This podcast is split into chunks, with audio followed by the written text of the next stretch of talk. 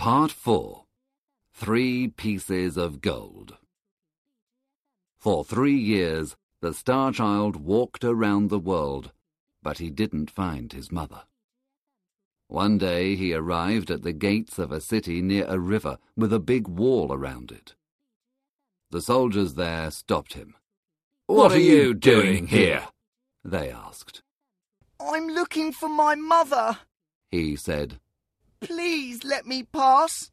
Perhaps she is in this city. Who is your mother, and why are you looking for her? asked another soldier. She is a poor beggar like me, and I was very cruel to her. Now I want her pardon. But the soldiers laughed. you are very ugly. No mother loves an ugly child. She will not be happy to see you. Come with us. We will sell you to be a slave. They sold the star child to an old man for the price of a cup of sweet wine. This old man was a magician from Libya. The magician took the boy to a dark prison and gave him a piece of old bread and some dirty water. The next day he said, Now you must go into the forest. In the forest there are three pieces of gold. One is of white gold, one is of yellow gold, and the other is of red gold. you are my slave, and if you do not bring me the piece of white gold, I will beat you one hundred times. So the star child went to the forest to look for the white gold, but he found only many thorns and dangerous plants. He could not find the white gold anywhere. When the sun started to disappear, the boy started to cry.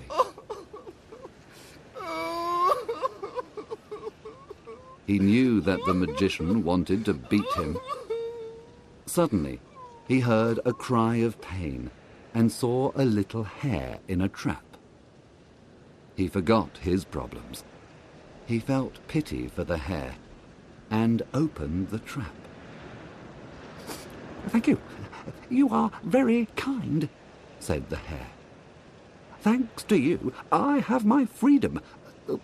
What can I give you? I must find a piece of white gold for the magician. If I don't take it to him, he will beat me. I will help you, said the hare. I know where to find the white gold. He took the star child to a tree, and in the tree he found the gold. The star child was very happy and thanked the hare. He returned to the city. But at the city gate, he saw an old man. This old man was very ill and very poor. Give me some money!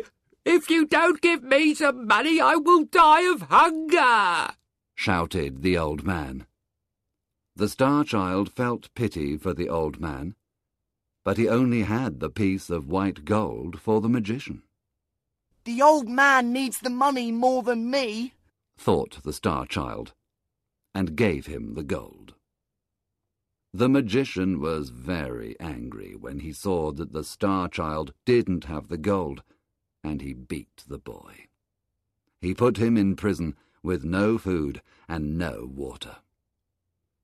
The next day the magician said, Today you must return to the forest and find the piece of yellow gold. If you do not do this, I will beat you three hundred times. The boy went into the forest and looked for the gold. He looked all day long, but he could not find it. Finally, he sat under a tree and started to cry.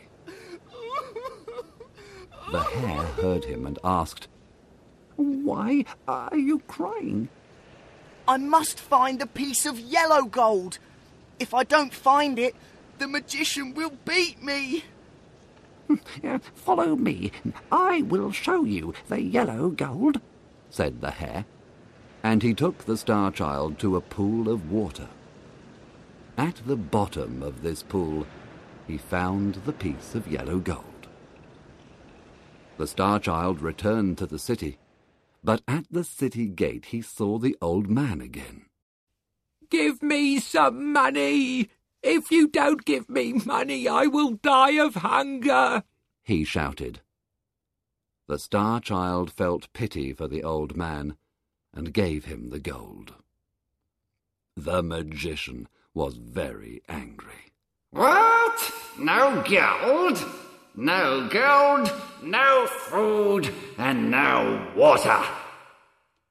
He beat the Star Child and put chains on him and put him in prison again. The next day the magician said, Today you must return to the forest and find the piece of red gold. If you find it, you will be free. If you do not find it, I will kill you! The boy went into the forest, and all day long he looked for the gold, but he could not find it. In the evening he sat under a tree and started to cry. The hare heard him and asked, Why are you crying? The Star Child explained everything, and again the hare helped him. This time he found the gold in a cave near the tree. Thank you. Thank you, said the boy, and he ran back to the city. At the city gate he saw the old man. Give me some money. If you don't give me money, I will die, he shouted. The Star Child felt pity for the old man and gave him the gold. You need it more than me, he said. But he was very sad, and his heart was very heavy. The magician will kill me, he thought. But when he passed the guards at the city gates, they bowed to him and said, Look at our beautiful lord. The Star Child walked through the city, and more and more people followed him. They all said, He is the most beautiful boy in the world. But the Star Child was very sad. They are laughing at me, he thought. He walked for a long time and finally arrived in a big square where there was a king's palace. The people said, You are our lord, the son of our king. I'm not a king's son. I am the son of a poor beggar woman. Why do you say that I'm beautiful? I know I am very ugly. Why do you say that you are ugly? Look, said a soldier. The Star Child looked into the soldier's shield.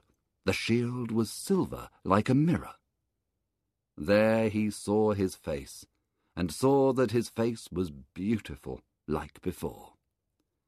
There is a prophecy, said the people, that on this day our king will come. You are our king. Take this crown and this sceptre. Govern us with justice and with mercy. No, I am a bad boy, he replied. I must find my mother. I cannot accept the crown and the sceptre. He turned toward the city gate. In the crowd, he saw his mother, the beggar woman.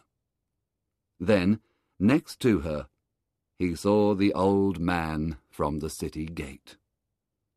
He ran to the woman, knelt in front of her, and kissed her feet.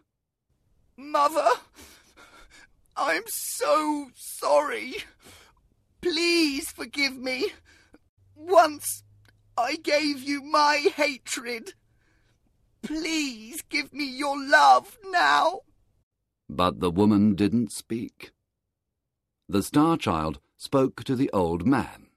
Please, I helped you three times. Please tell my mother to speak to me. But the old man didn't speak.